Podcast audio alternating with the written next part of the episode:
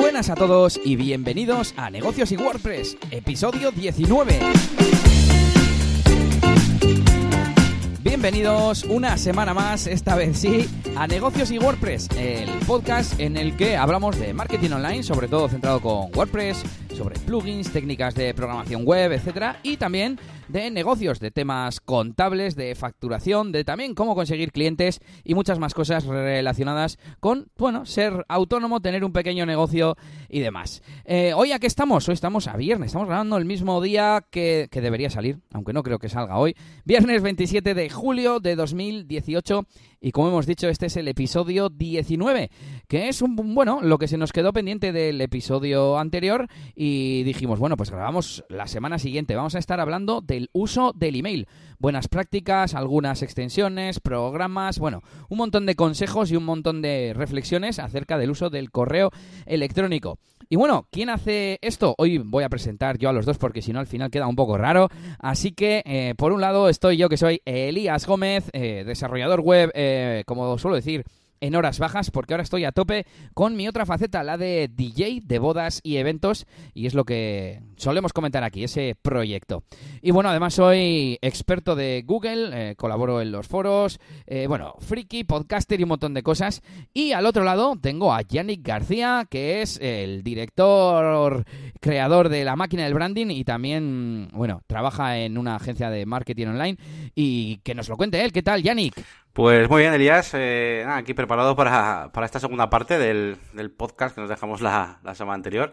Y sí, como decías, pues tengo por un lado la máquina del branding, eh, ya sabéis, y bueno, luego aparte trabajo en Serinfor Marketing, que es una agencia de, de, marketing online aquí en Bilbao, donde, bueno, pues la verdad que es que toco más palos que los que son los míos propios, ¿no? Yo vine más de un mundo un poco del, del diseño y tal, y luego ya pues también un poco el desarrollo web, pero aquí en la agencia, pues la verdad que es que el, tema del marketing, pues, eh, pues abarco mucho más, muchas más áreas. Así que, yeah. bueno, esas son un poquito mis dos cosillas, y como dices también, pues comentamos eh, siempre en este podcast, pues también negocios que tenemos nosotros e, e ideas y, y, emprendimientos como lo tuyo con de DJ o lo mío con este juego de, de rol que estamos haciendo online y, uh -huh. y, bueno, pues nada más. Eh, nada, vamos a meterle caña a este episodio que además viene cargadito. Va a ser un tema central bastante, bastante serio. Sí, antes estaba revisando un poco el guion, digamos, y me estaba pareciendo bastante extenso. No sé si nos va a dar tiempo a pesar de que sea casi casi todo, todo el programa el tema central. Porque tenemos algunas pequeñas novedades que vamos a pasar, esperamos que rápidamente, y un par de comentarios de feedback que tenemos hoy. Así que vamos ya con ello. Por un lado, un, un tweet que me encontraba yo en la comunidad de WordPress España, eh, bueno, de hecho en el Twitter de WordPress España, que avisaban, bueno, ya lo dice, aviso a organizadores de meetups y WordCamps, que el plugin Elementor, el que está en wordpress.org, que es eh, gratuito, es GPL, pero que la versión Pro no es GPL. No sé exactamente qué, qué es lo que incumple, pero bueno, principalmente pues que no se pueden aceptar al fin y al cabo, en base a esto, eh, patrocinios, charlas, talleres, etcétera, de Elementor en las reuniones de, de WordPress, al no ser eh, GPL. Así que bueno, tú utilizas mucho Elementor, Elementor Pro, pero bueno, a ti no te afecta porque no eres organizador de nada. No, no, no, pues no, no sabía este, este detalle, la verdad. No sé. Sí que estoy metido en, en un grupo de Facebook, en una página que hay de, uh -huh. de Elementor y tal. Es un poquito la, la, única cosa que hago fuera, aparte de desarrollar. Eh, pues eh, a veces me paso por ahí, pero no, no, sabía nada de esto, la verdad. Son de estos chascarrillos de la comunidad, por así decir, que solemos ver en, el Slack, que bueno, que, que, a nuestros oyentes y a la mayoría de usuarios y programadores de WordPress, pues no, no, no, nos afecta, ¿no? Pero bueno, es interesante verlo, el tema de la GPL, a ver si un día lo, lo tratamos, porque hay cada, cada debate, cada drama press, como se suele decir, en, en el chat, en el equipo Slack, y bueno, veo que el hilo este tiene un montón de intervenciones, así que bueno, os lo dejamos en las notas de el episodio para que le echéis un vistazo. Y os animo a que entréis a la comunidad de Slack porque siempre hay debates interesantes. Y seguimos, no sé si tú tienes alguna novedad rápida para comentar o vamos con Gutenberg. Mm, dale, dale, vamos con Gutenberg rápidamente. Yo la verdad es que esta semana tampoco no he traído muchas novedades, me lo voy a guardar para el siguiente episodio. Así que dale, dale. Pues yo también. Yo tengo un par, pero me las dejo para el episodio que viene. Eh, hoy no vamos a hacer repaso de leads ni todas esas cosas. Así que, bueno, nos vamos con Gutenberg, el futuro editor, bueno, maquetador visual, ¿no? Realmente de, de WordPress. Y es que la semana pasada mm, ah, teníamos que haber hablado de la versión 3.2 que salió el 6 de julio, creo, pero yo es que estoy suscrito al RSS eh, de las noticias de Gutenberg a través de la etiqueta en WordPress. Podemos eh, generar un RSS de cualquier categoría, de cualquier etiqueta, y al parecer no metieron la noticia en la etiqueta, entonces yo no me enteré. Así que bueno, he resumido las, novedades de la versión 3.2 y de la 3.3 que ha salido hace unos pocos días. Y bueno, las principales, principalmente, valga la redundancia, se están centrando, como ya dijeron, en refinamientos, en hacer que todo vaya mejor, que no haya errores, que todo sea muy coherente, digamos, y, las nuevas funcionalidades las van a dejar para más adelante porque quieren ya enfocarse en, el merge, en, la fusión con el core que se hará en la versión 5.0 de WordPress. Bueno, pues tenemos, eh, por un lado, variaciones de estilo. Eh, esto lo que hace es permitir variaciones dentro de un bloque, un bloque de cita, de un botón. Y, por ejemplo, en, en botón mismamente, que lo he estado probando, pues te deja poner un botón flat, un botón con con fondo, otro sin fondo. Em, y no sé, bueno, había como tres, tres estilos. Pero bueno, la idea es esa, ¿no? Ya sabes, como en los típicos constructores visuales, poder darle diferentes estilos a los bloques. Eh, ellos, como ejemplo, habían puesto también el de, mm, el de cita y no sé si alguno más. Creo que alguno más. Ah, sí, el separador. Un separador horizontal ahora tiene tres estilos.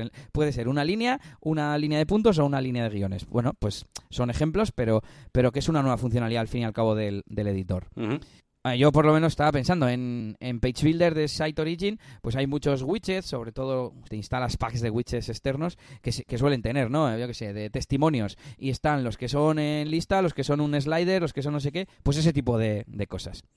Otra, imágenes inline que parece ser que no había para poder poner eh, imágenes en línea con, texto rodeando. Me extraña mucho, pero bueno, ahí está la novedad. Permitir registro de nuevas categorías de bloques. Cuando le damos a insertar nuevos bloques, se dividen como por unos bloques mm, desplegables tipo acordeón. Bueno, pues para tener como nuevas categorías ahí dentro. Eh, luego, un nuevo bloque archivo eh, pues como los archives de, los temes para tener pues listados de, post, bueno, y muchas más novedades, sobre todo relativas, como decíamos, a temas de programación, APIs, etcétera. Y en la 3.3, todo lo anterior a la 3.2, eh, bueno, pues yo que sé, aquí hay menos novedades, pero convertir, em, añadir a la opción del HTML del bloque de HTML, convertirlo en bloques y que él automáticamente detecte, pues si es una, si el HTML lleva imagen, pues lo convierte en un bloque de imagen. Si además hay un párrafo, lo convierte al bloque de párrafo, etcétera, ¿no? ¿Qué más? Ah, no, perdón, perdón. El bloque de archivos eh, lo han puesto ahora en el 3.3. El del 3.2 es un bloque que se llama archivo, pero de file. Archivo o, documento, como lo quieras llamar. Y es, mm, tú puedes añadir cualquier archivo que tengas en medios, o subir uno, o arrastrar uno, y te genera como un titulito, que es un enlace. Puedes poner un botón, eh, o que no haya botón para descargar ese archivo. Pues típico. A mí yo creo que yo eso lo utilizaría un montón en, en webs corporativas que me mandan poner una circular y debajo para descargar en PDF un archivo anexo, pues algo así, ¿no? Sería la idea. Mm. Y bueno, pues pues está es cómodo, está bien, porque yo hasta ahora siempre utilizo plugins tipo Better Attachments y cosas de estas. Sí, además que hay veces que que igual el cliente no, o sea, yo que sé, no es un tipo de post que siempre tenga un archivo para descargar, sino que lo hacen de vez en cuando en alguna entrada, entonces bueno, tampoco te vas a generar ahí algo, ¿no? Y mejor tenerlo ahí como un elemento que metes de vez en cuando. Y, Eso es. Así que guay, sí, sí. Y luego un par de bloques nuevos que son el de archivos que comentaba antes y el de últimos comentarios. Bueno, al fin y al cabo, como si fuesen widgets, eh, pero bueno, ahí los tenemos. Eh, ¿Qué más? Eh, bueno, y luego esta función, esta novedad la he apuntado como un ejemplo de funciones que poco a poco van haciendo, que como es la de transformar un bloque de imagen en un bloque de archivo, de ese que te acabo de, comentar. Eh, entonces, bueno, pues poco a poco complementando esa integración entre los propios bloques, etcétera. Así que bueno, novedades que, que eso, lo que hacen es hacer un, un editor más, ¿cómo decirlo? Más compacto, más que no tenga fisuras, vamos, es lo que, lo que quiero decir, y que, y que todo funcione bien, no haya bugs, etcétera. Así que bueno, ahí seguimos con Gutenberg. Y si no me dices nada más de Gutenberg, nos vamos con el feedback ya directamente. Pues sí, tenemos esta semana tenemos dos, eh, dos comentarios. Eh, voy a empezar yo con este primero que además creo que hace un poco más referencia al tema este mío del, de la aplicación esta que estamos preparando. Eh, dice, bueno, eh, bueno, es Israel, que nos escribe en, bueno, nuestro episodio 18, ¿no? Que era este episodio que hicimos así variado. Y nos dice, muy buenas pareja. Primero, darme enhorabuena por el podcast. Eh, me encanta mucho y lo lleváis genial. Soy de los que escucha podcast de WordPress eh, a diario y sinceramente el vuestro está en mi top 2 o 3, sin dudarlo. Seguid así. me parece súper interesante la app web de las cartas de rol de Yannick. Yo he sido jugador de Magic y me pica la curiosidad de lo que se puede montar con esta web app en reuniones, eventos, etcétera. Como idea para esta web, no sé si has pensado en crear una opción de personaje random o incluso que se cree un personaje random con habilidades también random, jejeje. Bueno, solo quería agradeceros toda la labor que hacéis cada 15 días y mandaros un abrazo. Chao. Eh, la verdad es que me hizo mucha ilusión este mensaje porque además, además llegó el mismo día, ¿no? Que lo, que lo publicamos, me parece. Y, Sí, sí.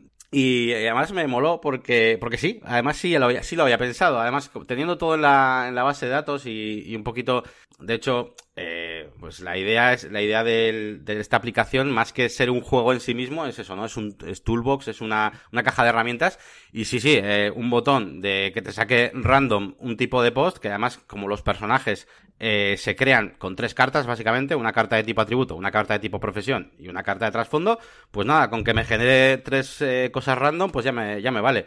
Incluso eh, para, yo que sé, para el director de juego que quiera crear enemigos, por ejemplo, ¿no? Pues eh, eh, puedo seleccionar, por ejemplo, la taxonomía, ¿no? Por, por época de año que tengo también puesta, por- o por época de histórica o lo que sea, ¿no? Pues yo qué sé, eh, de los años 80. Entonces me coge todos los arquetipos que tengo de personajes y las profesiones que tengo ochenteras y todo eso, y lo doy a random y te puedes crear ene- enemigos, pues a- random, pues yo qué sé, pues un tío con, yo qué sé, un... El equipo A Pues sí. es una profesión. Pues sí, sí, no, eso es. Entonces, eh, la verdad es que es, es muy útil y sí, sí, sí lo había, lo había pensado. Como crear, crear mazos random. Además, luego te los puedes guardar y, sí, sí, además pueden salir cosas muy locas, ¿no? O sea, luego, aparte, ¿no?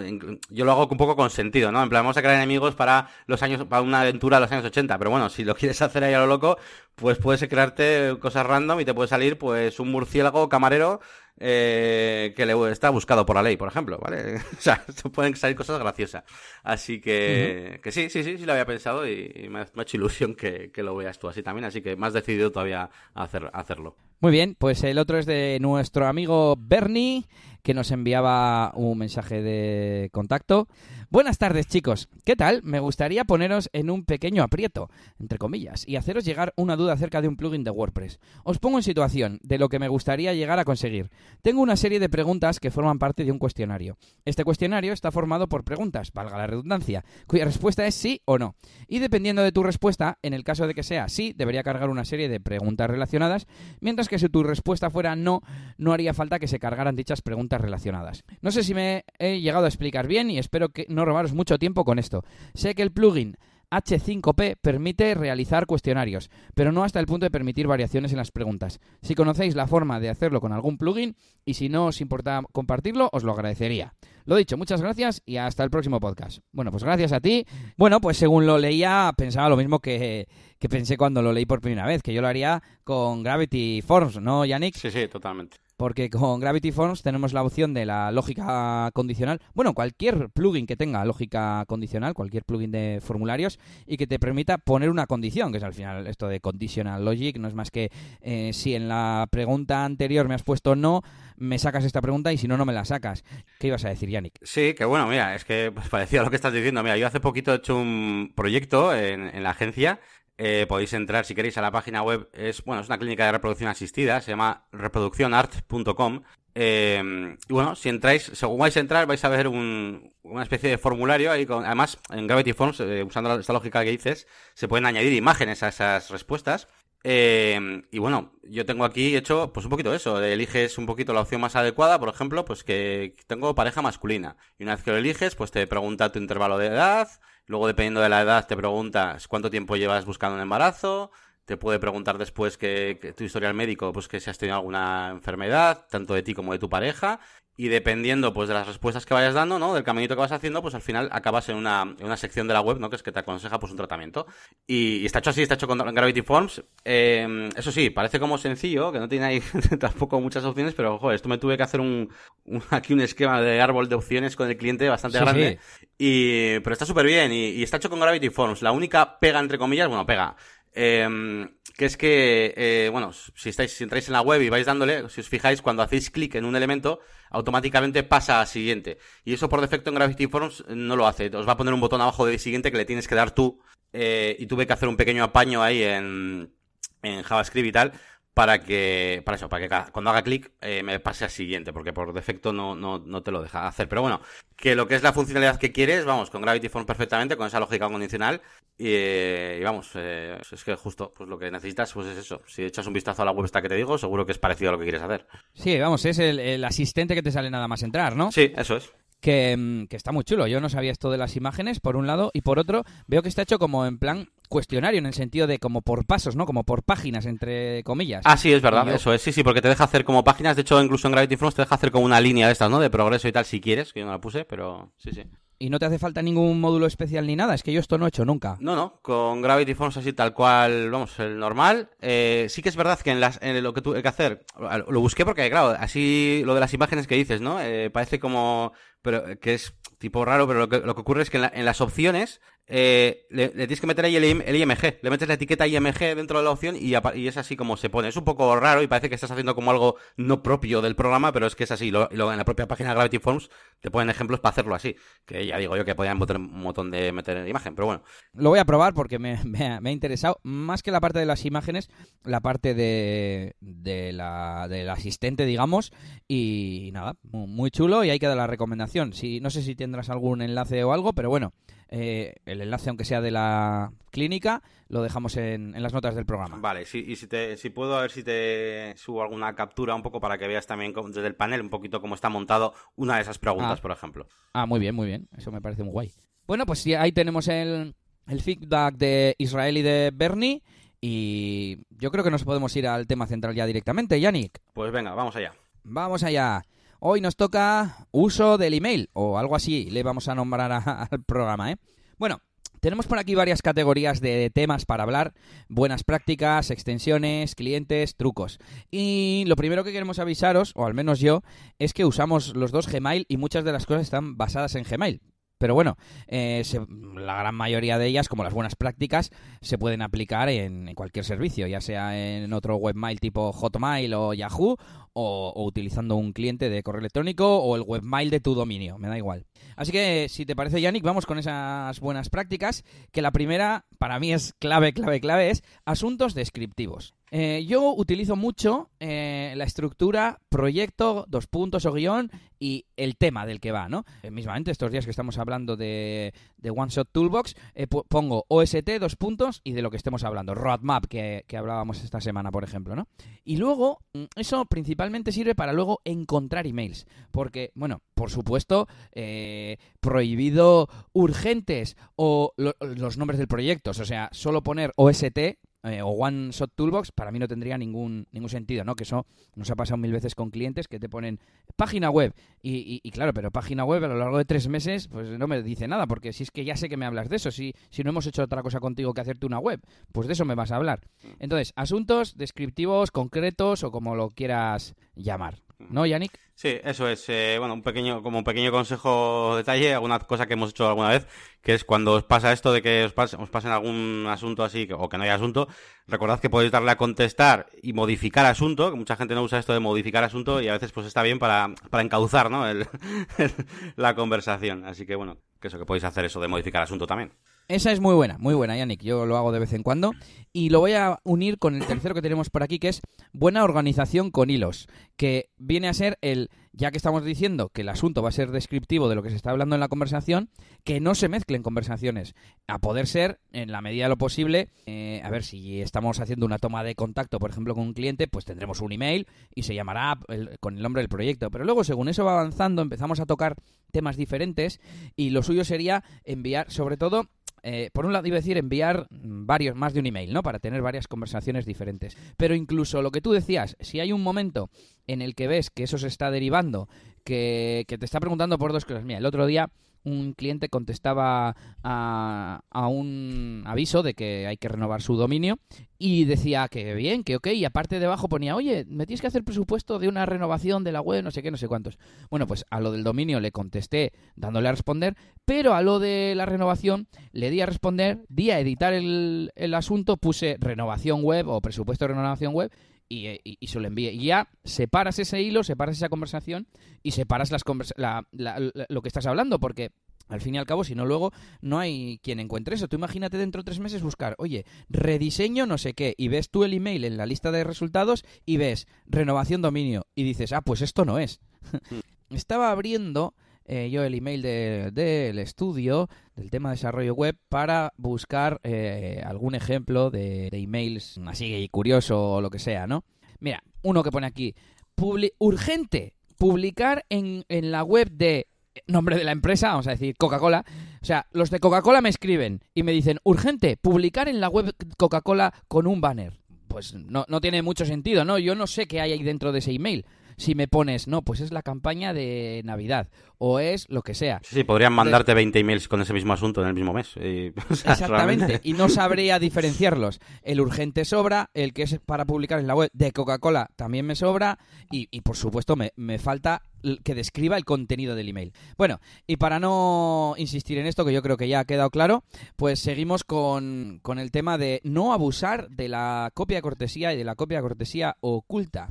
Bueno, aquí tendríamos mucho para hablar. Mi mujer me suele contar muchas veces eh, anécdotas de, de su trabajo, que pues una jefa pues manda emails a mucha gente cuando hay muchos, muchas personas mm, que van a recibir ese email que no deberían recibirlo, que no les sirve de nada. Entonces, bueno, la recomendación es no llenemos de ruido, en el sentido de la comunicación, a, a nuestros clientes, colaboradores, interlocutores, etcétera porque al final lo único que hacemos es entorpecer y, quizás lo hacemos con buena voluntad de para que esté al tanto. Ya, pero realmente esa persona necesita estar al tanto de eso. Entonces, bueno, pues eso, no abusar de, de enviar a mucha gente a la vez emails y sobre todo del responder a todos. Porque hay gente que, que, está acostumbrada a darle a responder a todos, que lo pone por defecto, que en Gmail se puede, por cierto, y, claro, al final igual se empieza el, primer email, email quizás lo tenían que recibir esas ocho personas, ¿no? Pero según se va hablando, eh, empiezan a haber dudas que tienen que ver solo con dos o tres, bueno, pues no le deis a responder a todo. Y por, último, un detalle rápido. Y encima, como la gente es como es, eh, no te extrañe de nada que alguno de los que te conteste, te conteste sin haber leído las otras cuatro o cinco respuestas que hay antes que él. Eh, ¿Sabes? Y es que no sé si me entiendes lo que te quiero decir. Pues, pues eso, que muchas veces eh, dan, dan a, alguno de los que han recibido esos emails, pues le dan a responder y sin haber leído que otras personas han respondido también. Incluso igual no se han dado cuenta ni que se ha enviado a más personas. Y entonces, eh, entonces de repente tienes un email donde la decisión la están tomando cuatro personas diferentes, no sabes cuál tiene más prioridad, unos no se han leído a otros, bueno, es una locura. Entonces, pues hay que... De todas formas, eh, tengo que hacer un inciso, hoy lo, hoy lo, lo pensaba, eh, he escuchado un podcast que hablaban de Slack y de la alternativa que tiene Microsoft, que se llama Teams, y, y es que a mí no me gusta Slack, no me gusta Slack, no me gusta el WhatsApp, no me gusta los chats, casi ni siquiera Telegram, a pesar de que sea mi aplicación favorita, porque hemos mezclado lo síncrono con lo asíncrono, lo, que no requiere urgencia con lo que sí. Y estamos hablando a la vez eh, por el WhatsApp, voy a poner como ejemplo, de, oye, ¿dónde estáis? ¿Habéis llegado ya? Estamos en la puerta, que eso es urgente y debería ser tratado a través de mensajería instantánea, con, aquí te mando el PDF de no sé qué, que puedes verlo perfectamente, mm, imagínate, el lunes que viene y te da igual, y lo único que haces es molestar. Entonces, eh, ¿esto a qué viene? Bueno, pues porque con el email yo creo que estamos haciendo muchas veces sin querer lo mismo. En ese caso, sobre todo de, comunicaciones grupales, creo que habría, o sea, es, o sea, para mí tendría que ser el email entre dos o tres personas como mucho. En el momento que te vas a escribir a ocho, es que para mí no estás utilizando la, herramienta adecuada. Tendrías que estar utilizando o bien una herramienta tipo Slack o bien incluso una herramienta más de tipo de gestión, porque mm, aquí voy con lo de Slack y por qué no me gusta Slack es porque al final no deja de ser un chat que hablas de cosas que no están ahí. Y bien es cierto que Slack tiene un montón de integraciones y demás, pero es que lo lógico, tú y yo, por ejemplo, para organizar el podcast, lo hacemos en Trello. Y Trello lo tenemos organizado por listas. dentro de listas hay tarjetas. Dentro de las tarjetas se pueden añadir imágenes, eh, enlaces, etcétera. Y está todo organizado. O sea, pero está la conversación junto al contenido y, las tareas y el, todo organizado. Entonces, eh, voy a hacer ese consejo para que utilicéis, para, perdón, para que converséis alrededor de los temas donde se gestionan esos temas. Es decir, si es un proyecto de, una página web y tú lo haces en Asana, en Todoist, en Trello o donde sea, que se hagan ahí las conversaciones. Yo entiendo que eh, para interconectarte con gente, si no tienes que... Claro, por ejemplo, en Slack va por equipos que le llaman, ¿no? Y en principio es para comunicación interna. Y yo entiendo que te vas a comunicar con un cliente, con un nuevo proveedor o lo que sea, bueno, pues utilizas el email, correcto. Pero para cuando ya tienes una relación constante en el tiempo con, con tu equipo, con clientes incluso, incluso con amigos y familiares, no deberíamos utilizar el Slack y, ya casi te diría que el email, el WhatsApp y, tal, pero bueno, eso ya son otros mundos. y ya me callo. Yo te iba a decir que tengo un amigo, eh, eh, Richard, que no, es bastante ajeno al mundo, o sea, todo esto que hablamos, pues hombre, controla un poquito y tal, y ahora eh, él es electricista y hace proyectos pues para empresas, instalaciones en colegios, o sea, cosas grandes, y sin más que usa Trello, empezó a usar Trello para sus cosas, y a día de hoy eh, sus proyectos, él, se hace como un tablón de estos para, cada cliente suyo y lo comparte con el cliente y el cliente y, se manejan ahí dentro. O sea, la mejor forma de manejar el proyecto es, claro, él ha conseguido, claro, son clientes largos, no son una conversación de poco a poco. Y, y nada, y le va muy bien, le va muy bien porque, joder, porque utiliza el Trello con cada cliente tiene su proyecto y tiene sus tarjetas, sus historias, fotos, le deja las fotos de la instalación y todo lo tiene, lo tiene desde ahí. Sin más, que bueno, que... No, está, está interesante. Eh, bueno, al final eso, por resumir, creo que le podríamos sacar mucho más partido, ¿no? Ese tipo de sistemas como de en plan CRM, de gestión, etcétera. Pues eso, tener en el mismo sitio eh, la comunicación y, la gestión del trabajo, porque al final si lo tenemos separado tenemos que andar con adjuntos, con eh, lo, que te envíe no sé dónde, eh, respondes a un email y no puedes citar. Bueno, ¿quién no ha hecho lo de te respondo en rojo? Y el otro dice te respondo en azul y el otro dice te respondo en amarillo. Y yo siempre me acuerdo, joder, bendito Google Wave, que la gente se reía de Google Wave como un fracaso, pero era una pedazo de idea, porque respondías en línea, no en una nueva comunicación que se está copiando lo anterior y tú contestas en otro color. Bueno. En fin. Eh, seguimos con... Sigues tú, Yanni, peca. Eh, sí, eh, vamos a hablar un poquito de las direcciones y, bueno, tener direcciones y nombres coherentes con dominio propio y demás. Eh, bueno, esto básicamente, pues, eh, sobre todo, pues cuando no, cuando vamos a, a ver, es que aquí hay como varios puntos diferentes. Eh, por un lado está lo del tema del dominio propio y demás, que supongo que te refieres, pues, a, que, tengas un dominio corporativo. Eh, que bueno, pues aquello de tener un Hotmail, un Gmail incluso, pues, eh, bueno, pues al final no queda tan, no es porque quede, o sea, sí, no queda tan corporativo, evidentemente, y, y, bueno, pues siempre que si vais a utilizar un email pues para vuestra empresa, pues lo mínimo es que, que os hagáis la dirección. Hay muchas empresas que tienen dominio, tienen página web, pero no, utilizan el, el, email del dominio, ¿sabes? Eso iba a decir yo justo, que me, me, llevan los demonios cuando veo una furgoneta de, no sé, unos que hacen reparaciones, ¿no? Unos chapuzas, para entendernos. Igual tienen página web, eh, reparacionespepito.com, pero luego ves, o sea, lo tienen rotulado en su furgoneta y debajo pone reparacionespepito.hotmail.com. y es como, que tienes un dominio, tío. Además, eh, consejo rápido, es muy fácil, desde un mismo Gmail... Eh, si tú vas al panel del dominio o se lo dices a tu webmaster y pones una redirección para que los emails te lleguen a Gmail, a Hotmail, a donde quieras. Pero es que además en Gmail es súper fácil eh, configurar una, un alias o una identidad alternativa, bueno, se llama enviar como. Y tú te pones ese eh, clientes, info, hola o lo que sea, arroba, eh, como hemos dicho, reparacionespepito.com y ya está. Y en el peor de los casos, si está claro que a ti no te importa enviar desde la dirección de Gmail, al menos que a donde te envían a ti sea la de tu dominio. Hmm. ¿Sabes? No sé, es tan, o sea, es tan clara la relación esfuerzo-beneficios que, tendría que hacerlo todo el mundo. Y bueno, unido con esto lo que decíamos también, pues los nombres coherentes, ¿no? Y Bueno, hay un consejo, pues que siempre cuando os hagáis también los dominios, tened, tened en cuenta, pues para vuestra página web, que luego, eh, si lo vais a utilizar también para, para vuestro correo electrónico, pues si habéis cogido una cosa demasiado complicada y demás, pues bueno, pues que sepáis que va a estar después de la arroba.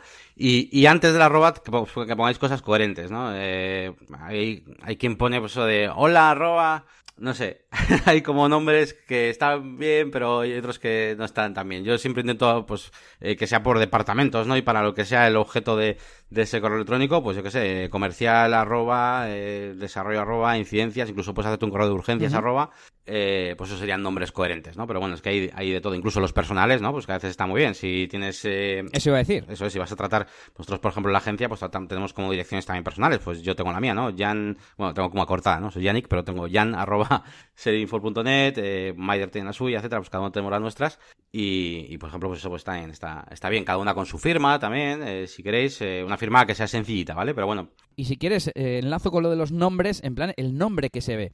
Porque hay mucha gente que quizás tiene pepito arroba reparacionespepito.com, pero luego en el nombre no pone pepito, pone repar.hermanos, yo qué sé, cosas raras que no corresponden. Entonces, bueno, pues tener un poquito de cuidado, que al final esto no deja de ser un poco de sentido común a la hora de crear la dirección, pues poner poner el nombre de la empresa o a lo que corresponda.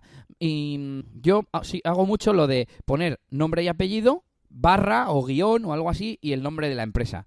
Y así cuando llega ves en el remitente el nombre, la empresa y luego ya el asunto descriptivo que hemos, que hemos dicho antes. Bueno, pues sigue, sigue tú, Yannick. Bueno, pues vamos a hablar también eh, de otras prácticas que podemos tener en cuenta a la hora de enviar archivos adjuntos muy grandes, ¿no? Que, bueno, primero, eh, a ver, la, idea es evitar, eh, en la medida posible, llenar el, el, correo, ¿no? Pues de, espacio, o sea, de, vamos, de, archivos que, se, que pesen mucho y llenarlo, ¿no? Llenar el servidor, lo que sea. Eh, en el caso de del servidor propio vuestro, enseguida lo vais a llenar mucho más rápido que en Gmail normalmente, vamos a que contratéis una cuenta muy grande.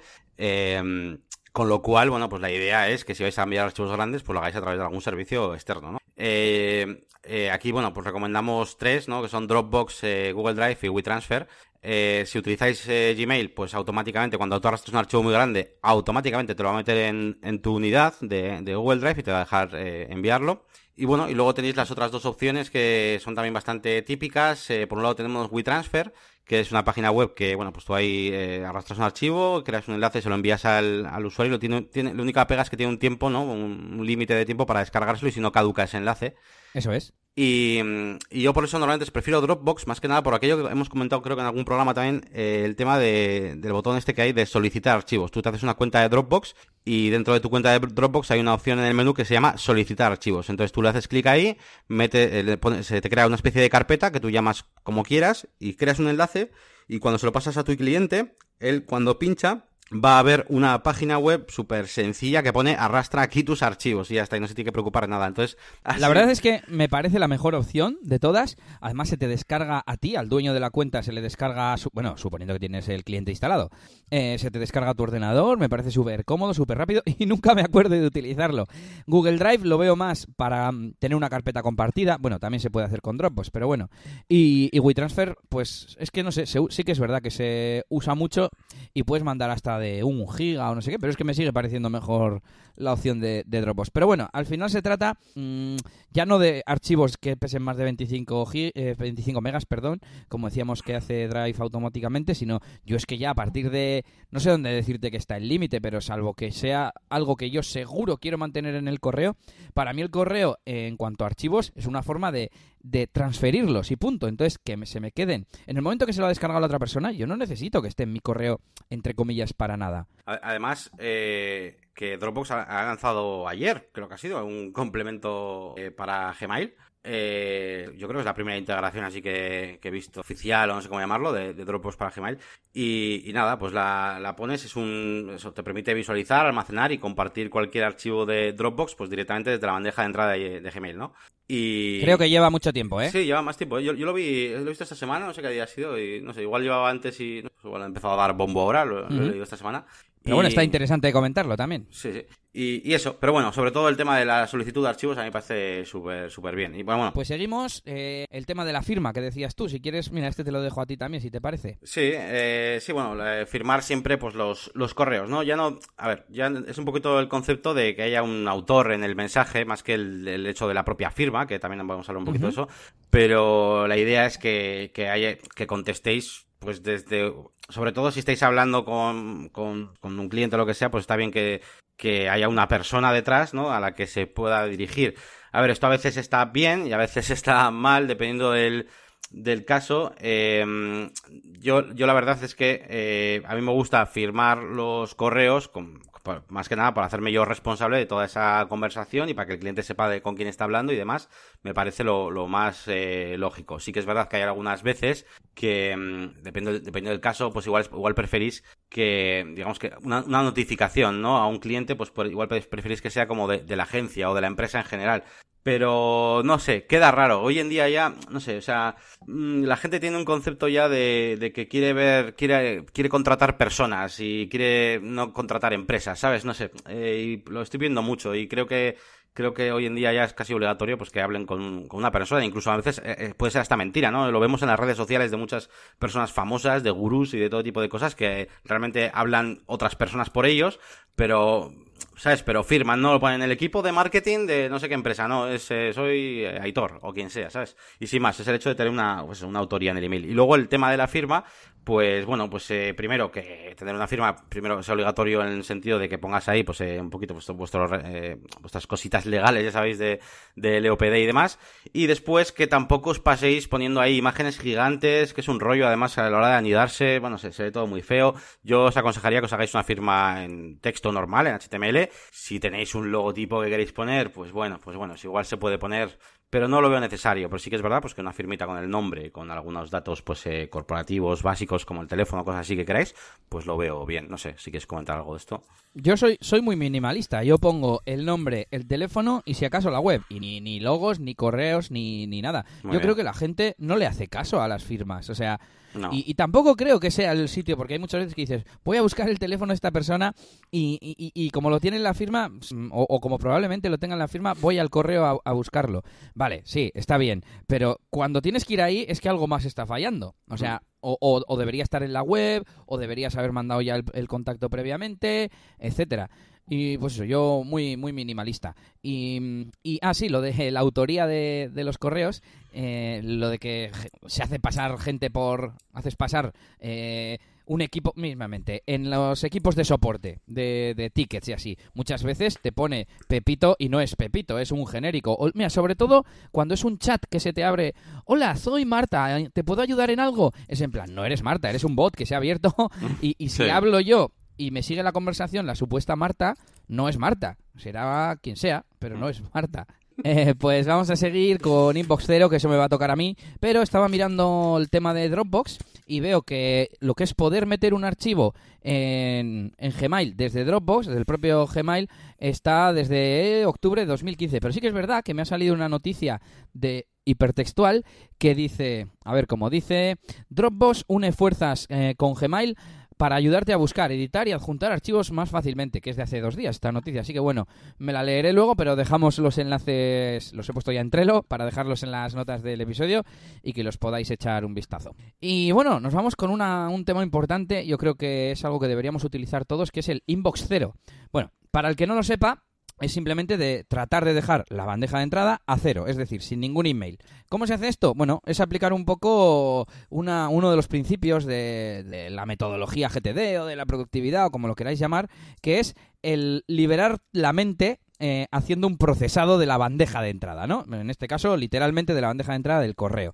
Es decir, vamos mirando, tenemos ocho emails, por ejemplo.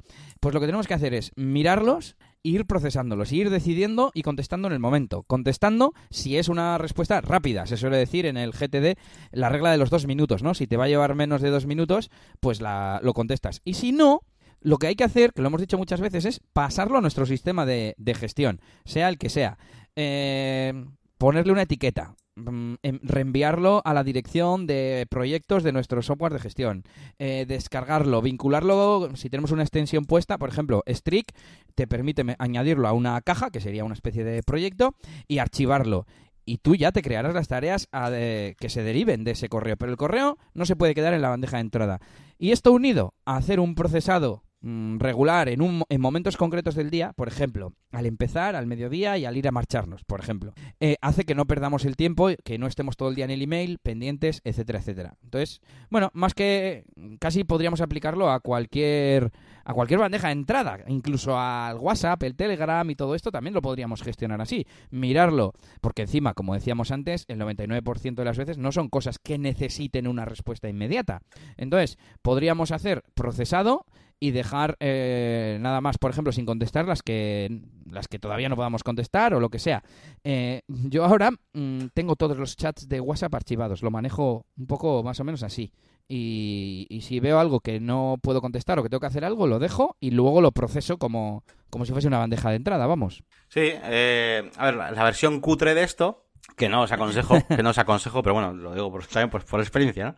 Es eh, dejar eh, los emails eh, marcados como no leídos, los que tienes todavía por, por procesar, y los demás los respondes, ¿no? Y bueno, respondes o los, dejas en la bandeja de entrada y se te olvidan o lo que sea y tal.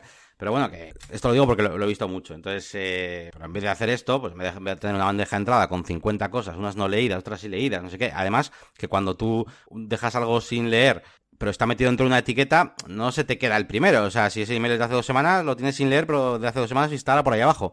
Entonces, Eso es. que, que, procesemos las cosas, ¿vale? O sea, algo hay que hacer con el email. Muchas veces tenemos la duda, ¿no? Porque son emails de, de yo qué sé, son recordatorios, cosas así. Bueno, pues igual la siguiente tarea es, es, es yo qué sé, es volver a recordar este email. Pues bueno, pues pero, pero haces una tarea de, de, recordarte este email, ¿no? Lo que sea, pero que no esté en la bandeja ahí molestando. Si, eh, o haces algo con ello, o, es como cuando teníamos, ¿te acuerdas, Elías, que teníamos proyectos ahí como, como abiertos ahí que no se cerraban y es en plan o pues o lo cerramos o, o lo o, hacemos algo con ello, pero no podemos tenerlo ahí molestando. No, es que es un cliente que no nos manda el material. Bueno, pues entonces la tarea será pedirle el material. Pero, sí. y si no lo quitamos, porque si no, ¿qué estamos haciendo? Perder el tiempo todos los días y mirar esa tarea a ver qué es, ah, no, que esta no es, ah, no, que esta no es. Pues algo hay que hacer con eso, ¿no? Métodos para hacer algo con esas eh, correos hay muchos. El más sencillo, pues la función esta que han puesto ahora a Gmail, al nuevo Gmail, que ya la tenía Inbox, Inbox by Gmail, de recordar en tres días, en dos días, eh, recordar mañana y te vuelve a salir el email. Pero eso es pan para hoy, hambre para mañana. Hmm. Porque lo que deberíamos hacer es, si tú quieres que te lo recuerde, mm, varias, es que si nos metemos en la productividad no terminamos hoy, Yannick. si tú quieres que te lo recuerde dentro de dos días porque tienes que hacer algo en ese momento, debería estar en un calendario. Bueno, el típico ejemplo es ir al médico. Ir al médico tienes que ir cuando te han dado la cita y punto, ¿no? Ese es lo que va al, calendario. El resto, lo que realmente eh, puedas no hacer, a ver, hoy por ejemplo, pues tú y yo teníamos una cita para grabar. Vale, podíamos grabar media hora más tarde, media hora después, o, grabar mañana, como hicimos ayer, que no grabamos. pero, pero como estaba en el calendario. Y estaba en el calendario, pero en principio hay uno, una hora en la que has quedado, etcétera. Sin embargo, yo qué sé tengo que mandar, no sé, un informe a mi jefe o unas fotos a un familiar del fin de semana, por ejemplo. ¿Qué sentido tiene? ¿Qué más da que las martes mandes el martes o el miércoles? Salvo que sea para hacer un cuadro para la abuela que hace los años. Ya me entiendes, ¿no? Simplemente que hay que mandárselas para que las tenga. Bueno, pues todo eso tiene que ir a un sistema de, de tareas, de productividad. Incluso hay extensiones y servicios que te permiten convertir Gmail en un sistema de tareas. Pero por defecto, Gmail no lo es. Hombre, puedes hacer algo parecido con etiquetas y tal y cual. Pero, pero vamos, eh, el caso es quitárselos de... O sea, que no vuelvan a la... O sea, una vez que se abre un email, o lo respondes o lo archivas. Yo en Gmail no borro casi nada, casi todo lo archivo, y no debería volver a la bandeja de entrada. Y, y tú sabes la tranquilidad que da ver la bandeja de entrada vacía. y no volver a entrar a un email porque ya has apuntado. A ver, yo entro, a, hay veces que entro a, a, emails. Yo, fíjate, me llega, yo qué sé, una factura de lo que sea, un cargo, lo que sea, que quiero apuntar o que me quiero descargar la factura. Yo me lo mando al, a, a Todoist, al sistema de, de tareas. Eh, además, con un botón que tiene la extensión y le doy a archivar. Fin, ya está.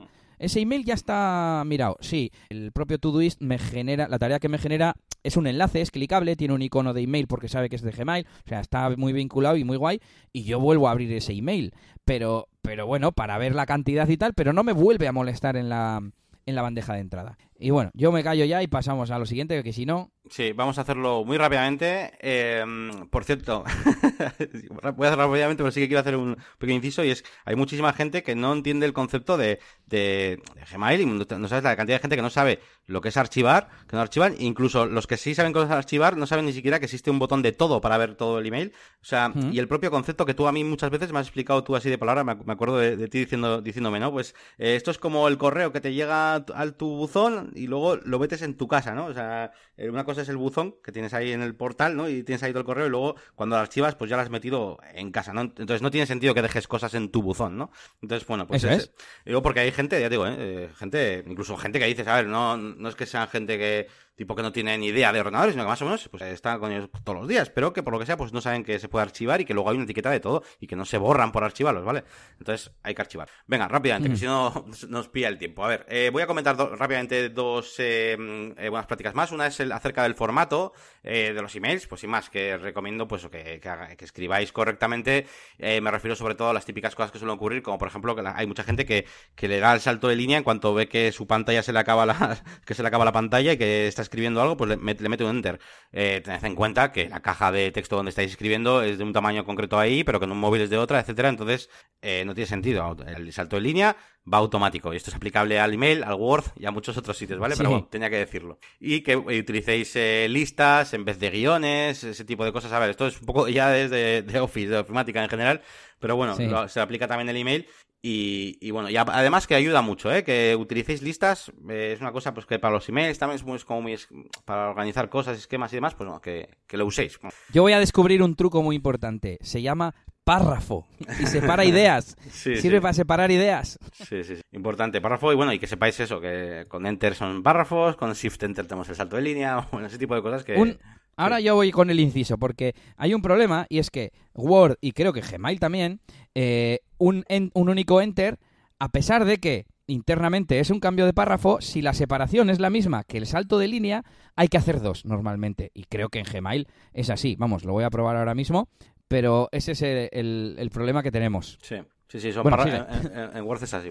Y, y luego, bueno, eh, unido un poquito a esto también, pues el contenido extenso, ¿no? Hay emails, yo que sé, tengo clientes que me mandan, yo que sé, por ejemplo, fichas de productos para meter en su página web y me mandan toda la ficha de producto con la foto y todo metida ahí dentro. Incluso algunos intentan hasta maquetar la foto y con el texto dentro del email y es una locura. O sea, cuando tengáis que enviar, con, eh, pues bueno, contenido, un contenido más o menos largo, pues enviáis un documento y ya está eh, siempre es mejor. Incluso si vais a mandar una lista de tarifas, un, no sé, pues envías un PDF. Al final es una cosa que van a querer tener más a mano y va a ser mejor tenerlo ahí que en un email muy largo. Y, y, tened en cuenta también el móvil. Muchas veces estamos en el ordenador y estamos viendo ahí nuestro, nuestro email ahí, que parece una carta de presentación aquí de la leche. Pero luego la mm. gente lo va a ver en su, en su móvil. Igual tiene un móvil como el mío, que es un iPhone 4, que es una pantallita súper pequeñita, que ves cinco palabras como mucho a lo ancho.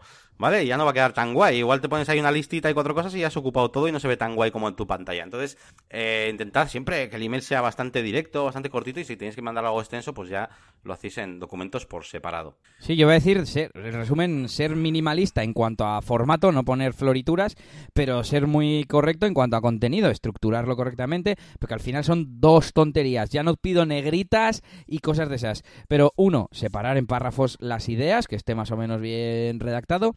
Y dos, lo de las listas, porque a mí me parece muy importante, porque luego si tú copias de ahí a, la Word, a, otro sitio, eh, no se formatea como lista, porque internamente no es una lista. Y yo creo que con eso me vale bastante.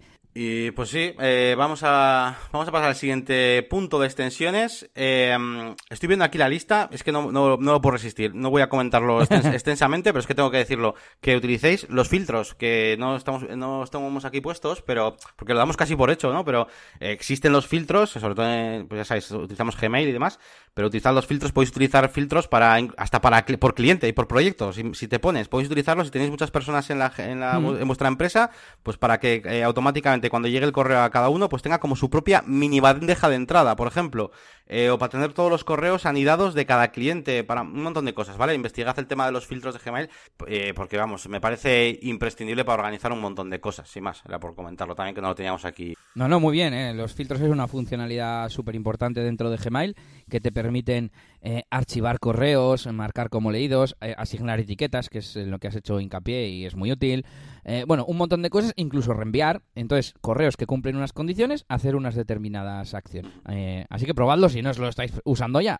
Y vamos con las extensiones, ¿vale? Las extensiones, bueno, ya sabéis, esos pequeños mini programitas que solemos poner al navegador eh, aunque bueno, también hay extensiones para el propio cliente de, de, correo que utilicemos. Extensiones al final, pues es como un plugin, ¿no? De, WordPress que metemos a algo.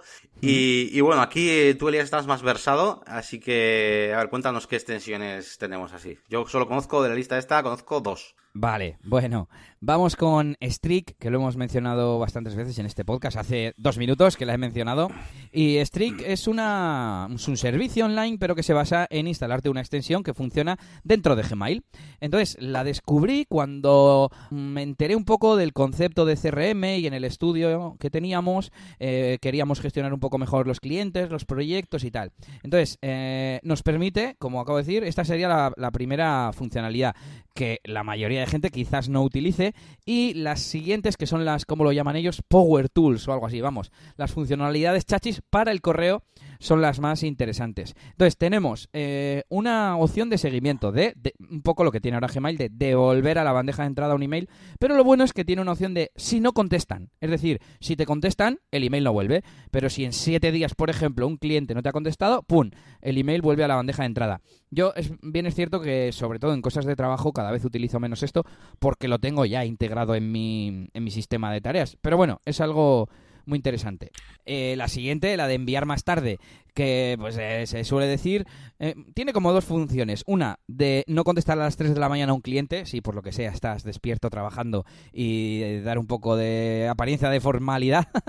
y otra, que se suele decir es la de no, no contestar, no enviar el momento eh, una respuesta a un email en el momento que la, que la redactas, para que en teoría, aunque a mí esto me parece un poco tontería, para que en teoría el otro no te vuelva a contestar, tú le vuelvas a contestar y no, y no acabes marchándote del email. A ver, si tú son las 11 de la mañana y no quieres que te contesten, eh, puedes poner el email para que se mande a las 2 y ya está, o a la tarde o lo que sea para no verlo hasta el día siguiente, o puedes contestar y si te contestan ignorarlo, como si no hubiera llegado, que es lo que conseguías de la otra forma. Ahora, si no somos capaces de nosotros decidir cuándo contestar a los correos, mal vamos. Pero bueno, funcionalidad interesante para mí sobre todo por la parte de, de no enviar un, correo a un cliente, ya no te digo a las 3 de la mañana, igual a las 9 de la tarde, pues igual tú estás haciendo algo y no es una hora muy eh, comercial, vamos a decir. Eh, otra mm, funcionalidad que tiene es confirmación de lectura. Bueno, más bien un historial de, las veces que se ha visto un correo, desde dónde, desde qué dispositivo. No sé si es 100% fiable, pero al menos te da la, información básica de, de, joder, si de repente pone ahí que siete veces han entrado un email en los últimos dos días, o sea, enviaste un email hace dos días y lo han visto siete veces, vale, igual no son siete, igual son seis, igual no es desde un tablet Android como pone, pero lo han visto seguro. ¿Qué más? Eh, de confirmación de lectura luego hablaremos también, alguna otra extensión. Tiene plantillas eh, y snippets. Plantillas es que te puedes crear una plantilla donde rellenas el asunto, el contenido y no sé si alguna cosa más. O snippets, que es lo mismo pero sin rellenar el asunto. Y te puedes poner un, un texto acortado, ¿no? Si es un, no sé, imagínate una respuesta de agradecimiento. Gracias por pedirnos presupuestos, te lo enviaremos lo antes posible. Pues lo acortas con grape, grap, grap, por ejemplo, de gra y de p de presupuesto, yo sé, cualquier tontería de estas, ¿no? Y, y, para plantillas, pues imagínate, no sé, que vas a hacer una campaña comercial y vas a, a, escribir emails uno a uno, porque ya sabemos que si no tenemos el consentimiento no podemos escribir a todos a la vez. Hmm. y, y, nos ponemos un, yo qué sé, oferta web, pues lo llamamos OFE Web, entonces abrimos Gmail, ponemos OFE Web y se rellena todo. El email de inicio de proyecto. Por ejemplo, esa es. Eh, algunas de estas opciones pues las podemos hacer con otro tipo de herramientas, como el Text Expander o similares, eh, etcétera, etcétera, ¿no?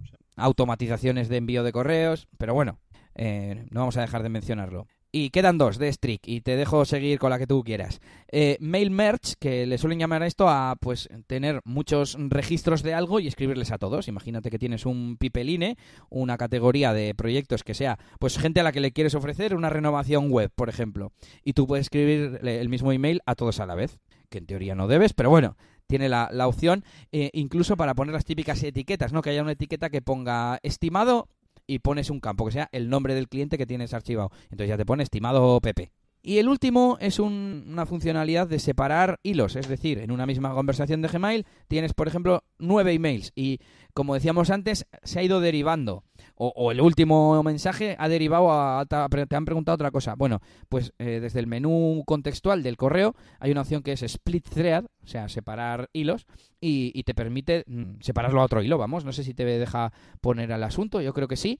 Y, bueno, pues como los que decíamos antes, de cambiar el asunto, pero moviendo el, el, mensaje original. Así que bastante chulo. Y pues todas estas cosas es lo que tiene Strict. yo lo llevo utilizando desde que lo usábamos en el estudio, solo que ahora más que para la gestión, para el tema de las herramientas del correo, que sí que, bueno, utilizo de vez en cuando. Sobre todo la confirmación de lectura y el, y el seguimiento, el que me vuelva un email o lo que sea, pues dependiendo del cliente, ¿no? Sí, sí, a mí, bueno, me parece una herramienta magnífica para todo aquel que no lo conozca mucho, pues que tampoco, a ver, hemos estado diciendo como, como las herramientas, ¿no? Que tiene, pero bueno, el concepto en general en sí es, es muy guapo, o sea, lo que es el, núcleo en sí del programa, que sepáis que es para tener como eh, categorías para vuestros emails, por así decirlo, una especie de superetiquetas. Yo tengo, por ejemplo, yo tengo, por ejemplo, pues comercial, mantenimiento, producción y luego te deja tener como etapas dentro, ¿no? Pues en producción, ¿qué tengo? Pues inicio del proyecto, en desarrollo, finalizando o a espera de cobro, no sé qué etcétera. Y, y claro, tú cuando te llega un email lo puedes arrastrar y lo puedes, o incluso automáticamente lo, se puede asignar a cada una de esas, de esas etapas. Entonces, claro, ¿qué pasa? Pues que te llega un email y automáticamente eh, yo qué sé, vas a un cliente y tienes ahí toda su lista de, correos en orden, está, ves en qué etapa está, etcétera. Yo incluso los mantenimientos, como te deja meter ahí unas tablas como con fórmulas y demás, tengo hasta los minutos que tienen contratados, vamos, que es un es un CRM, vamos, un CRM completo, porque digo porque como hemos metido tantas cosas de e, extras que tiene, pero que sepáis que son extras de un CRM que está que está bastante chulo, ¿eh? así que si investigáis, pues está muy bien. Sí, hay unos cuantos eh, de este estilo, no los quería mencionar mucho porque al final esto ya no es propio del email. Pero bueno, aparte de CRM como tal, pues eso, puedes gestionar cualquier cosa. Está muy chulo, está muy chulo. Y bueno, la siguiente que tenemos eh, extensión es eh, Boomerang, que bueno, eh, sobre todo es conocido pues para que, bueno, pues para que te recuerde, o sea, para que te devuelva, ¿no? Emails a, a tu bandeja de entrada, ¿no? Por eso de boomerang, que te los devuelva otra vez. eh, pues cuando no, no, pues yo que sé, queremos que, queremos hacer algo con ese email dentro de un tiempo, lo que sea, ¿no? Entonces tiene la función de, tiene varias funciones, ¿no? Tiene enviar más tarde, eh, tiene la función de seguimiento, incluso marcando esa opción de si solo si no contestan, ¿no? Pues que te, que entonces me, me recuerdas, ¿no? Me recuerdas este email, porque muchas veces, claro, le damos a marcar el email, oye, eso dentro de tres días recuérdamelo. Pero claro, si ya te han contestado, pues no sirve de nada. Entonces puedes marcar esa opción de solo si no me han contestado, recuérdame que tengo este email en la bandeja de entrada todavía sin, sin responder, ¿no? Lo que sea. Eh, así que este, este, es bastante. Esta yo creo es la función que más, que más utilizo, lo típico de típico email que, han mandado y estás esperando al cliente, ¿no? Y tal. Tengo un montón de proyectos en Asana que con la etiqueta en espera del cliente y, casi todos tienen asignado algún email como Boomerang con esto. Y luego tiene respondable, esto no sé muy bien qué es, Elías, igual me... Y de Inbox Pause tampoco. ¿Estas dos opciones cuáles son? Pues sí, estas funciones son un poco más nuevas o recientes y respondable es una especie de asistente para la hora de redactar los correos. En función de la complejidad de las frases o de, si pones una pregunta, por ejemplo, y de algunos factores así, te sale como una especie de escala de, de lo probable que es que te respondan, y de ahí el nombre, respondable. Entonces, en teoría, te ayuda a que los emails que envías sean más respondidos y necesites menos lo de devolver, devolver el email.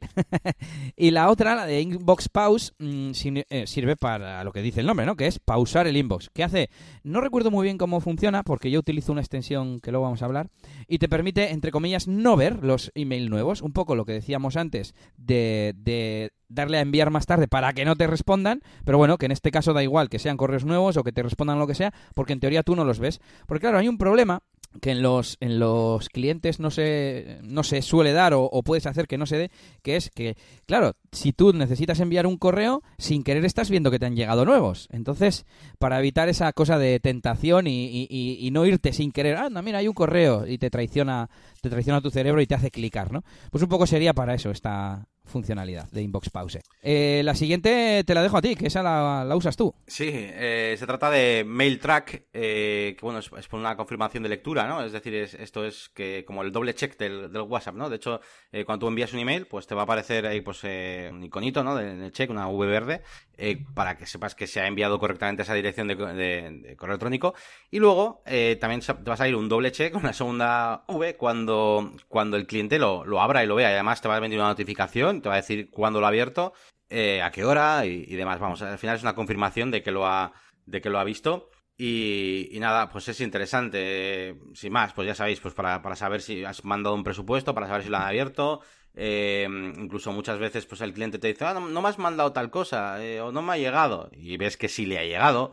Eh, y cosas así. Entonces, bueno, pues es bastante útil. Claro, es que yo antes cuando lo he mencionado, lo de la confirmación de lectura en Strict, que es la que yo utilizo, por un lado, la fiabilidad que decíamos, y por otro, hasta qué punto eso te, te, autoriza a decirle, ¿sabes? Es un poco como... Mm, ya, yo, yo, lo he llegado, yo lo he llegado a decir, ¿eh? Unas cuantas veces, de coger, ah, pues aquí me marca como que ha llegado, ¿sabes? Tipo así. Ya, sin tampoco acusar ni nada. Eso es. No, no he conseguido nada con ello, ¿vale? No. Ah, pues sí, tienes razón, o sea, no. Sí, evidentemente es por, para saber si, si, o sea, tú envías un presupuesto o lo que sea, pues bueno, a mí me gusta saber que, ha llegado correctamente, que la dirección está bien, lo que sea, ¿no? Que al final, si no te ha venido devuelto con el mensaje de error, pues es que ha enviado, pero bueno. Quizás sería más para lo contrario, no para ver que salen los dos checks, sino para cuando solo salga uno, hmm, tomar acción. Sí. sí. sí. Sí, sí, eso es, eso es. Eso es yo, y, y lo puedes conectar con lo de Boomerang también, ¿no? Cuando ves que que ha tenido solo un check y demás, pues, pues eso, yo. Y, eso. Y luego también es interesante cuando ves que, mm, que la gente lo abre, pues yo que sé, un par de veces y dices, ah, pues se están, se están mirando el presupuesto, ¿sabes? Se lo están mirando. Es como, mm. bueno, pues te puede dar información de que no lo tienen ahí perdido, que no se acuerdan de él o cosas así, sin más. Bueno, pues seguimos con la siguiente extensión que es Inbox When Ready. Pues, ¿qué es eso? Es ver la bandeja de entrada cuando estés listo, que es lo mismo de Inbox Pause. Eh, lo bueno de esta es que esta extensión solo se dedica a eso, entonces tiene un montón de opciones. Puedes configurar cuánto tiempo quieres consumir y puedes poner un bloqueo, si quieres, en plan, no, si en cuanto pase de, me lo invento, media hora al día en la bandeja de entrada, me la bloqueas. ya al día siguiente ya miraré. O puedes, creo que también puedes limitar el número de veces que muestras la bandeja de entrada, porque puedes darle a mostrar y ocultar, mostrar, ocultar, ¿sabes? Y no sé si queda alguna opción más tenía, pero bueno, interesante el Inbox One Ready. Y el último ya, eh, para avanzar un poco, eh, lo he apuntado hace poco porque lo vi en los foros de Google y me pareció interesante. Tú no puedes reenviar varios emails a la vez desde Gmail desde clientes de correo sé que sí se puede, pero desde Gmail no. Bueno, pues hay una extensión que te permite hacerlo. No la he probado, pero bueno, se llama Multi Email Forward for Gmail, muy explicativo el nombre. Y, y, nada, pues por si la queréis probar o lo que sea, si normalmente necesitáis eh, hacer mucho esto, aunque en teoría no tiene sentido si hemos organizado por hilos correctamente, etcétera, etcétera, porque ya, los, eh, ya la propia conversación tiene varios mensajes que están organizados por un tema en teoría, así que, pero bueno, ahí queda. Yo, con todo el cariño del mundo, eh, y sé que no lo hacen con, mala intención, yo quiero un bloqueador de notificaciones humanas, ¿vale? Porque yo estoy trabajando y de repente, Yannick, te han contestado el email y yo, mierda, es que no quiero saberlo, ¿sabes? ya lo veré cuando lo tenga que ver, ¿no? Sí, sí, y tengo varios notificadores, por ahí no voy a decir nombres, pero, pero de verdad, o sea, es mejor que no, es mejor que no. Está bien eso, anti-human notification for Gmail hay que hacer. bueno, pues ahí quedan, a ver, por haber hay millones de extensiones, de hecho luego vamos a nombrar una o dos más, eh, pero bueno, estas eran como así las interesantes que te agregan funciones interesantes, eh, valga la redundancia, para el email. Y, pero bueno, si te pones a buscar en la tienda de Chrome, pues me imagino que encontrarás de todo. Vale, nos vamos con la siguiente categoría que tampoco vamos a comentar mucho, que son los clientes, las aplicaciones que nos sirven para consultar el correo. Eh, realmente lo apunté un poco por apuntar. Yo en el pasado utilicé bastante Thunderbird, que tenía bastantes opciones y tal. Pero es que al final me parece que no me compensaba las supuestas ventajas con el hecho de tener que gestionar una capa más, una capa intermedia, ¿no? Gestionar identidades, firmas, todo eso. Y es en plan, si ya lo tengo puesto todo en, en Gmail. Así que, bueno, mm, Thunderbird como mucho te sirve, pues eso, para descargar los correos por POP y que y luego poder estar sin internet, quizás para alguien que tenga mucha movilidad, pero es que hoy en día con las conexiones de email que hay, ¿no, Yannick? Sí, además, eh, bueno, no sé si tiene que ver, te iba a decir que hay una extensión también para, para leer el, Gmail en conexión. Eh, mm. Eso es. Pero que, vamos, que mi experiencia con, con, los clientes es prácticamente nula. O sea, se reduce a, a, a, ayudar a los clientes a configurar sus cuentas, a los que ya tienen Thunderbird y esas cosas, e, intentar eh, que se vayan a Gmail o a otras cosas. No, yo es que no, lo he usado. Eh, realmente te iba a decir, sé, o sea, sé cómo funcionan, porque eso, porque les he configurado a muchos clientes las cuentas en Thunderbird y en Outlook y tal, pero es que no, no, no lo he usado. No sé, realmente no sé qué ventajas tiene. Igual, igual sí que tiene ventajas a nivel de seguridad o cosas así, o que estén en un servidor privado, o cosas así, no lo sé, pero pero no lo, no lo he usado mucho, la verdad. A ver, lo bueno es que puedes, voy a decir tipo de lo que yo recuerdo, que hace años que no utilizo, pero pues igual puedes poner que un buzón te lo refresque automáticamente pero otro manualmente, o distintas reglas para cada buzón, o cosas así como más mm, flexible, ¿no? En cuanto a configuración. Pero en la parte práctica de escribir y todo eso, pues no sé, además que en Gmail, por ejemplo, con todas esas extensiones que hemos comentado... Más flexibilidad pues que eso. claro. claro, es que entonces, bueno, mm, yo casi casi recomendaría que la gente utilice los webmails porque los, los correos se quedan en el servidor. Anda que no hemos tenido problemas de, mm, de gente que descarga el correo, pero lo quiere descargar en varios emails, en varios, perdón, equipos a la vez. Tienes que dejar marcado lo de mm, recientes que se queden en el servidor. Bueno, y es un, es un lío, pudiendo hacerlo todo directo y si acaso, mm, estoy pensando en esto de directo, utilizar el protocolo IMAP, que hace una especie de espejo, ¿no? Tú no estás descargando de los correos en plan del servidor y borrándolos del servidor, sino que solo los estás consultando. Estoy mirando el tema de sin conexión y no sé cómo llega a un sitio que no sé lo que es, pero sí que parece que hay Gmail sin, sin conexión. Eh, ¿Qué más? Me había apuntado yo aquí eh, en Setup, esa aplicación que tenemos que comentar algún día. Hay varios clientes, eh, porque está guay cuando no es simplemente, ah, pues mira, te doy muchas opciones, te doy muchas reglas y no sé qué. No, resulta que hay aplicaciones que te hacen inbox unificado o que te ordenan los... Em, te, convierten el, el, propio correo en una especie de gestor de tareas o que te ordenan los correos por contactos y no por, por recientes, no sé, que te hacen pues cosas especiales, ¿no? Y cuando tienes estas funciones puede merecer la pena utilizar uno de estos, de estos clientes. Y por último, eh, en el móvil, es que, no sé, bueno, lo apunté como un tema para comentar, tampoco hay mucho que decir. Eh, en Android, por lo menos, viene Gmail instalado. Yo tengo también Inbox y desde ahí se puede consultar todo. De hecho, tú puedes tener en la propia cuenta, en, la web, en Gmail, tú puedes obtener el correo de, de tu dominio o de Hotmail o de lo que quieras poniendo la configuración POP correspondiente. Pero también en el propio cliente de móvil eh, puedes ponerlo en el propio cliente, aunque yo, claro, lo pondría antes en la web, ¿no? Y solo tener que mirar una única mm, bandeja. claro. Pero bueno, y yo en el pasado he utilizado un montón de clientes para Gmail, en este caso, diferentes, que me permitieran tener varias, varias cuentas diferentes, con un inbox unificado de las dos cuentas, em, con funciones eh, especiales como... Mira, había uno, Dropbox hizo, hizo no, creo que compró una aplicación de email que se llamaba Mailbox y que funcionaba con, con gestos laterales. Creo que hacías hacia la derecha era borrar, hacia la izquierda archivar o algo así, ¿no?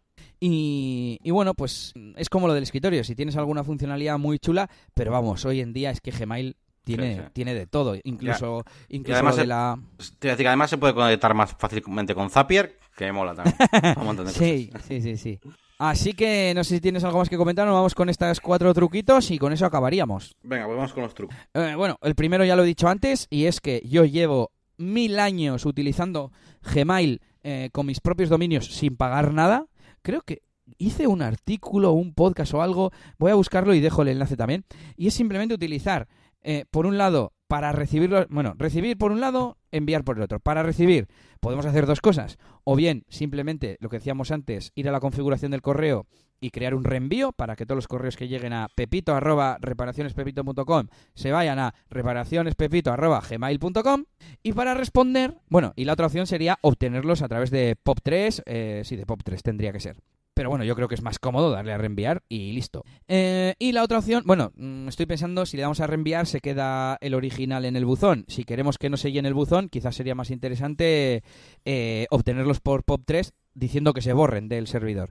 Pero bueno, Y para enviar, simplemente vamos a... Bueno, es este, creo que en Gmail está en el mismo apartado, creo que se llama cuentas e importación, se llama. Y hay un apartadito, una sección que se llama enviar como. Ahí podemos crear identidades nuevas. Y yo ahí tengo cuatro o cinco identidades. Y em, voy a hacerlo en directo, voy a decirle a crear una nueva. Si me deja, aquí está, vale. Enviar como añadir otra dirección de correo electrónico. Y te pide el nombre y la dirección de correo electrónico. Puedes especificar otra dirección de respuesta y luego hay una opción de tratarlo como alias o no. Es bueno, mm, es un poco complicado de explicar aquí, así que eh, si- ya leeréis. Si, si lo hacéis algún día, le dais al botón de más información. Y eh, antes ni siquiera te pedía meter el SMTP para la configuración de envío. Ahora sí, ahora si le das al siguiente paso te pide eh, el servidor, la contraseña, etcétera. Lo bueno que así los correos salen autenticados con esa ah, identidad. Entonces es la única pequeña eh, complicación. Si tenemos un email, un dominio, perdón, propio, lo que sea, para poder manejar Gmail con nuestros propios emails, eh, con el email de, nuestro dominio. Así que yo creo que bastante fácil porque así nos eh, evitamos eh, tener que comprar G Suite. Hombre, G Suite seguramente tenga otras ventajas, sobre todo para empresas y gestión de permisos y cosas de esas.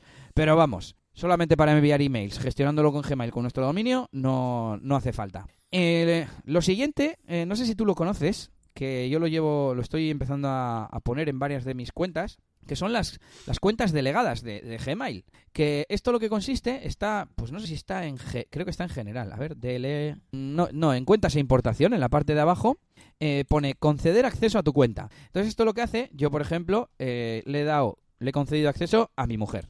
¿Esto para qué sirve? Para que estén vinculadas las cuentas y pueda ver mi correo. Pues si, por ejemplo, necesito que acceda a algo, estoy haciendo una gestión fuera, lo que sea, no necesita saberse mi contraseña.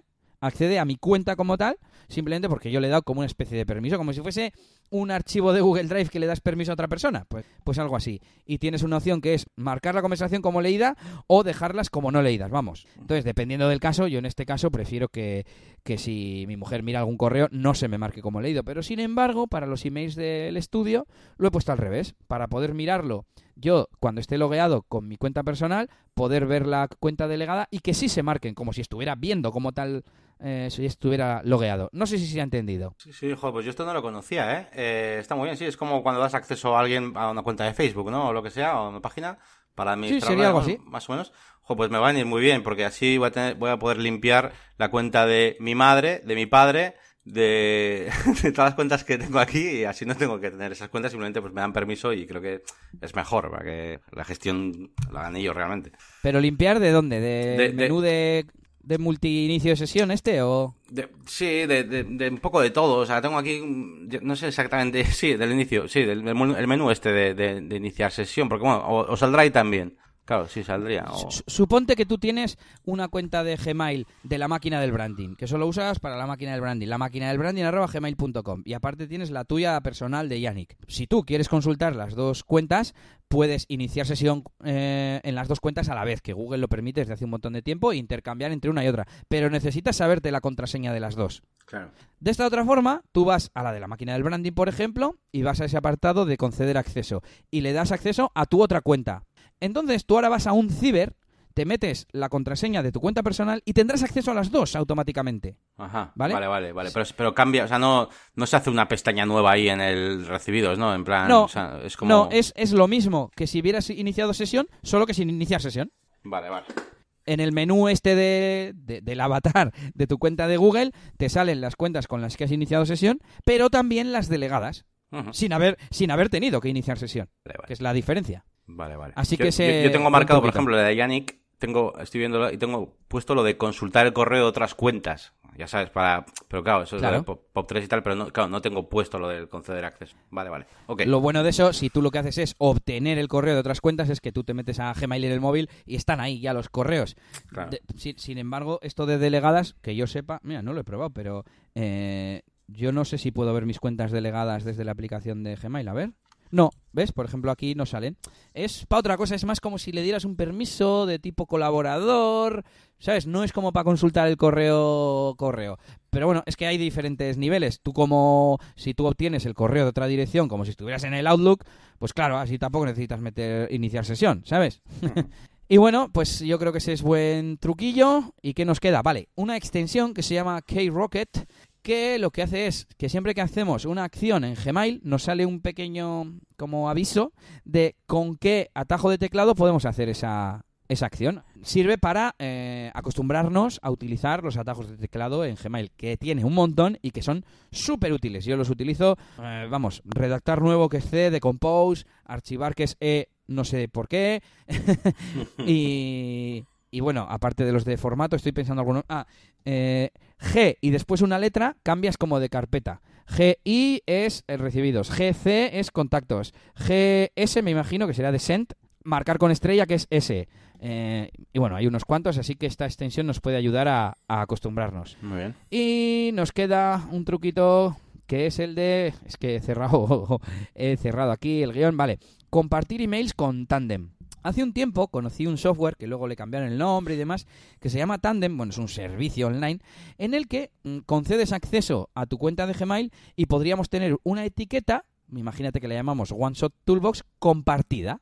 No me acuerdo muy bien cómo es el funcionamiento, pero mm, si queremos tener es que, a ver, esto es mejor, vamos a pensar me- mejor como que tú y yo somos una empresa y que estamos hablando con un cliente, pero cada uno con sus emails y desde casa, ¿vale? Pues podríamos compartir una etiqueta, o yo con mi mujer, que alguna vez lo he hecho, creo. Entonces, todos los emails que me llegan relativos a, no sé, a un viaje, por ejemplo, mira, me parece buen ejemplo, a un viaje, eh, yo los meto a esa etiqueta y automáticamente mi mujer en su Gmail puede ver esos mismos eh, emails en esa misma etiqueta. Entonces, bueno, es, una es, es como si compartieras una carpeta de Drive, pero compartiendo una etiqueta, cosa que Gmail no permite, pero con esta... Etiquetas de Gmail compartidas. Se sincroniza a través de varios colaboradores en dos minutos. Se puede sincronizar una etiqueta con colaboradores ilimitados y se pueden crear ilimitadas subetiquetas. Y se pueden agrupar emails. Bueno, tiene más, parece que tiene más funciones, pero vamos, la funcionalidad principal... Cu- Cuentas de. Gmail, ¿no? O sea, tengo que invitar a otra persona que con Gmail tiene que ser. ¿no? Sí, ya te digo, mira, lo, lo voy a probar ahora contigo, pero vamos, no para ahora, para el podcast, porque lo utilicé eso hace años también y me acordé de ella y dije, me suena que todavía existe, pero con otro nombre y bueno, pues está, está bien, está interesante. No sé, yo creo que hay casos de uso que pueden, que pueden servir. Muy bien. Y con pues- esto terminaríamos por hoy. Nos hemos dado un buen repaso a buenas prácticas, herramientas, utilidades, etcétera, y algún que otro truqui. Así que hoy no tenemos ninguna ninguna sección más, así que nos queda despedirnos y pedir un poco, como siempre, que nos dejéis vuestro feedback, eh, vuestros comentarios o mensajes privados desde la sección de contacto en negocioswp.es o en nuestras páginas web, que son la máquina del branding.com, eliasgomez.pro y djelias.es. Y anima a la gente a que nos deje también en iVoox y eso, Yannick. Sí, pues ya sabéis, eh, bueno, pues todos aquellos que nos escucháis en Evox, en iTunes, en alguna otra, es que nunca me acuerdo de las demás, pero estaba metido en bastantes sitios. Tú igual te acuerdas que las estuviste poniendo tú. Pero bueno, ya sabéis que podéis ahí comentar y además, bueno, pues que, cada programita de esos donde escucháis pues tiene casi como su propia comunidad y demás, así que bueno, pues eh, nos gustaría pues estar un poquito en todo y sobre todo las valoraciones también del podcast pues nos ayudan bastante. Mira, eh, dos cosas. Eh, por un lado, eh, aclarar el tema de en qué plataformas estamos y todo eso. La cosa es que eh, en iVoox se pueden dejar comentarios y likes. Entonces, los likes sirven, pues me imagino que para que luego en las búsquedas salga más arriba eh, los resultados de nuestros episodios y tal. Y por otro, eh, pues los comentarios para que nos dejéis comentarios allí, aunque preferimos que nos los dejéis en, en la web. Y luego tenemos iTunes, que es, a ver, eh, iTunes es como el sitio principal, pero a mí no me gusta porque primero, bueno, te iba a decir, pertenece a una empresa, Evox también, pero no sé, lo veo como más cerrado todo y no sé, yo soy más partidario de que los podcasts funcionen eh, más abiertamente con RSS, etcétera. Pero bueno, en, iTunes tenemos las reviews, que lo que podemos hacer es dejar eh, opiniones de un podcast concreto. Entonces, eso ayuda también al posicionamiento del, podcast. Y luego, por lo demás, seguro que estaremos en un montón de plataformas, pero claro, yo sí que tengo cuenta en iVoox y gestiono desde ahí, puedo ver eh, qué comentarios nos dejan, las estadísticas, etcétera. En iTunes, aunque no hay comentarios y me gustas y eso, solo tenemos las reviews, también puedo verlo. Pero en el resto de sitios que estemos, que se puedan dejar comentarios o likes o tal, yo no puedo verlo. Entonces no me sirve de nada si hay una plataforma por ahí que coge el RSS o lo que sea. Y por último, en cualquier aplicación que estemos, en cualquier sitio, si nos escucháis en patatitopodcast.com, lo que podéis hacer es compartirlo, compartirlo para que le llegue a más gente. Y la segunda cosa, Yannick, es que estoy creando una etiqueta compartida. He creado una etiqueta que se llama Negocios VP y la voy a compartir contigo, ¿vale? Y así la empezamos a, utilizar. Vale, pero me tengo que ponerlo del tándem, ¿no? Este... No, no, no, lo hace el servicio automáticamente. Si ah, te llegará te llegará una, una invitación y me imagino que tendrás que dar permisos de acceso a la cuenta. Vale, vale. Pues nada, con esto terminamos este episodio 19, los usos, el uso del email, buenas prácticas y demás. Y aquí nos despedimos y nos vemos. ¿Qué nos vemos, Yannick? ¿En una semana o en dos? En una, en una. En una, en una, ahí a tope, claro que sí. Así que eh, hasta dentro de siete días. Agur, agur. Agur.